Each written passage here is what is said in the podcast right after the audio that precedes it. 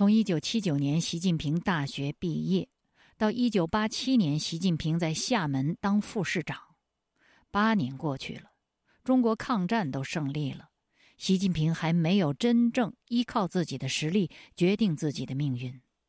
习近平厦门任职一时，向南出局，工作两年半以后，厦门政府换届选举。这一次，习近平应该。也必须依靠自己的能力和在民众中的影响，决定自己的官场前途了。自由亚洲电台，北冥非常时，始皇帝毛主的习，习近平的权力录。各位听众朋友，我是北冥。这次节目，我们要考察习近平在厦门任职期间厦门人大选举的结果。并了解福建民间对习近平的评价，从而走进习近平调离厦门的原因。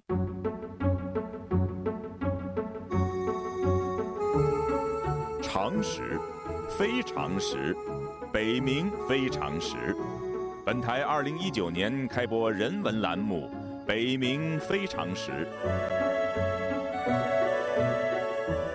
北冥非常时，消解末法社会反人性常识，彰显中西文明主流正脉。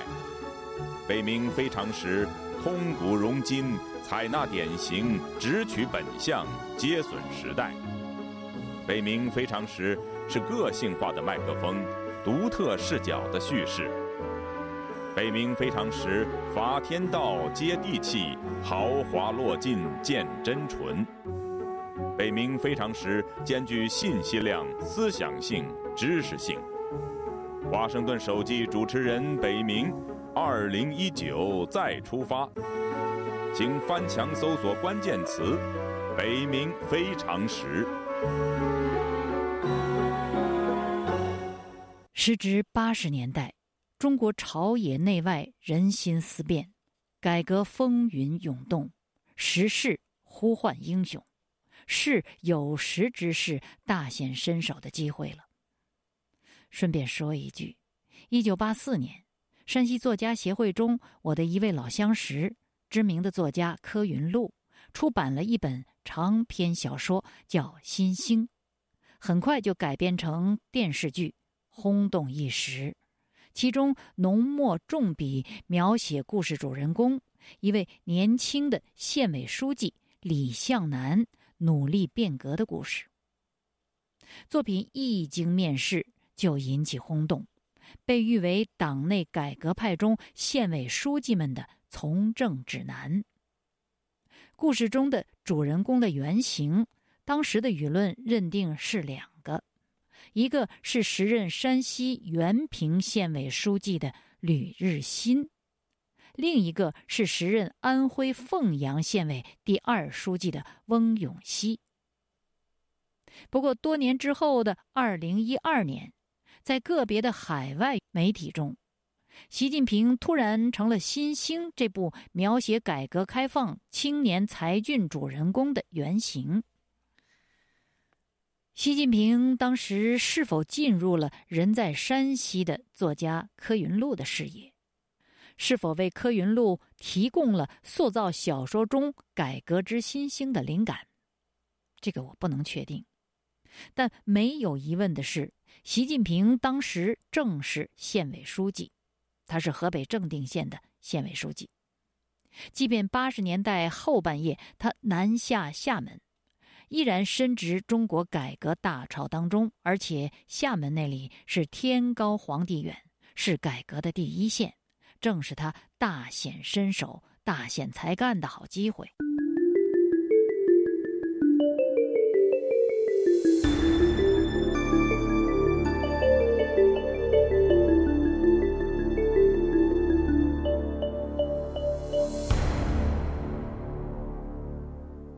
要确认习近平真是这一时期改革开放现实中脍炙人口的才俊。除了要考察他真实的政绩，我们考察过了，请见上两集这个系列的北冥非常时节目。另外呢，厦门市人大选举市政府领导班子的会议的投票中，习近平的得票情况，也应该是重要的考察项目。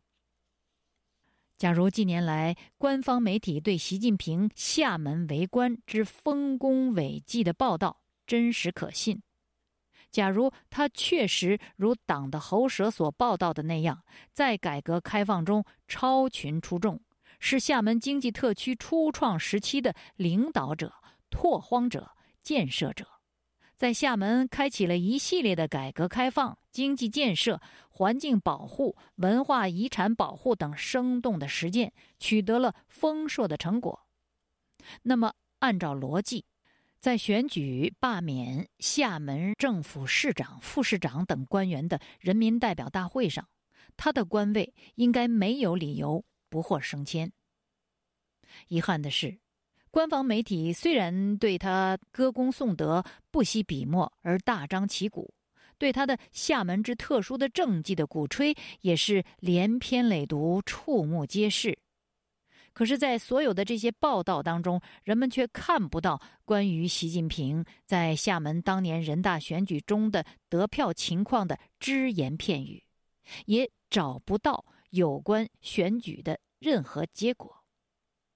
也就是说。虽然不遗余力的宣传习近平的政绩，可是，在人大选举结果这项内容上，官方媒体是完全沉默的。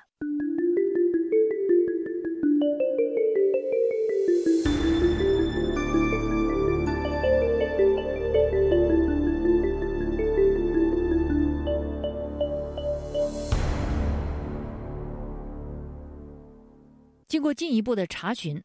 我在厦门市地方志中找到了1987年12月19日到29日厦门市第九届人代会第一次会议对政府官员选举结果的记录。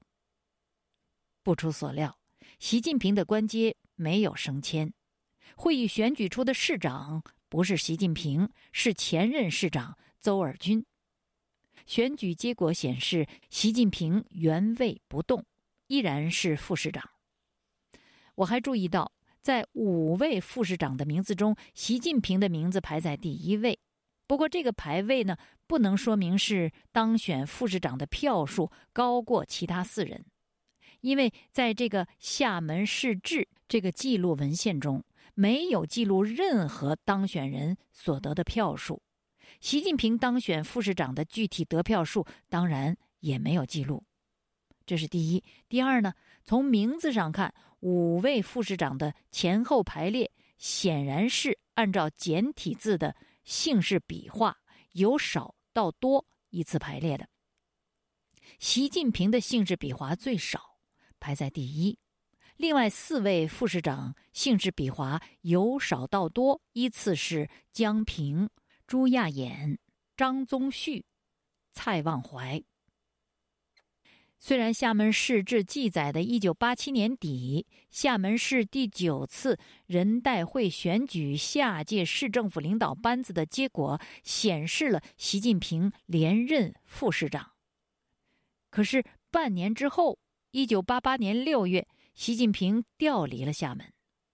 显然，人大会议的选票及其结果。不足以使习近平继续留任。常识，非常识，北冥非常识。本台二零一九年开播人文栏目《北冥非常识》。北冥非常识，消解末法社会反人性常识，彰显中西文明主流正脉。北冥非常识。通古融今，采纳典型，直取本相，皆损时代。请翻墙搜索关键词“北冥非常时”。我们再来看看民间的资讯。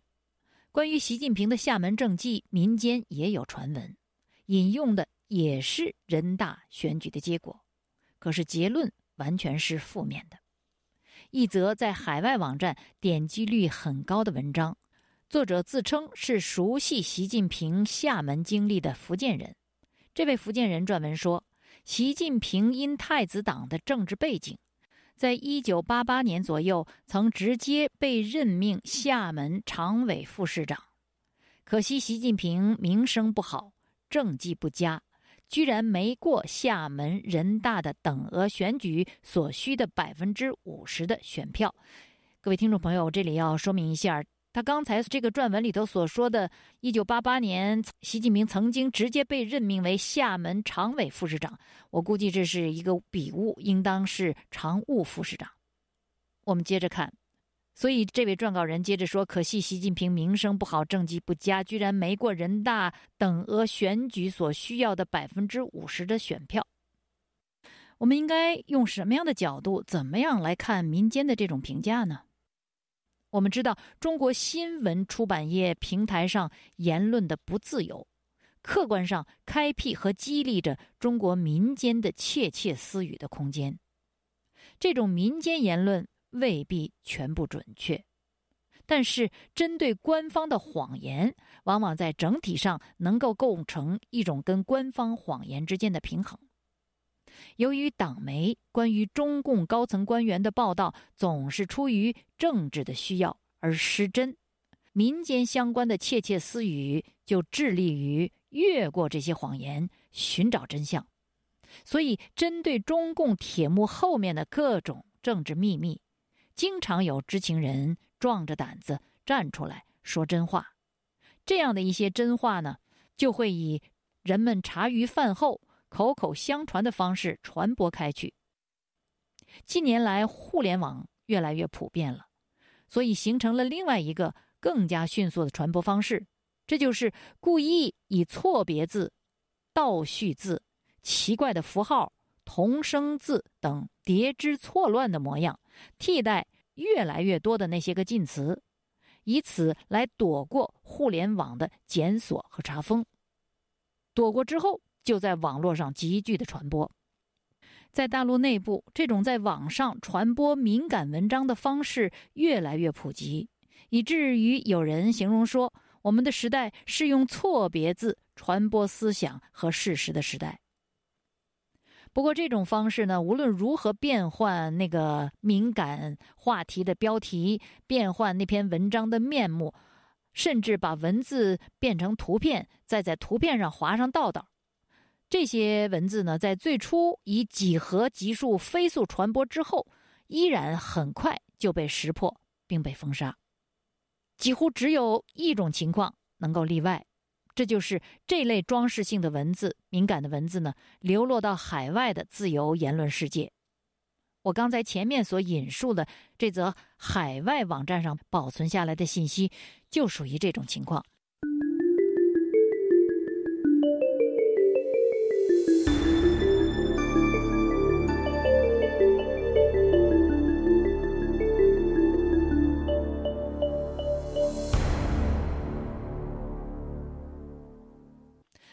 习近平到厦门任副市长三年之后再度跳槽，这则信息指出，是因为他在人大等额选举中票数不够所需的半数，所以他就被迫异地为官了。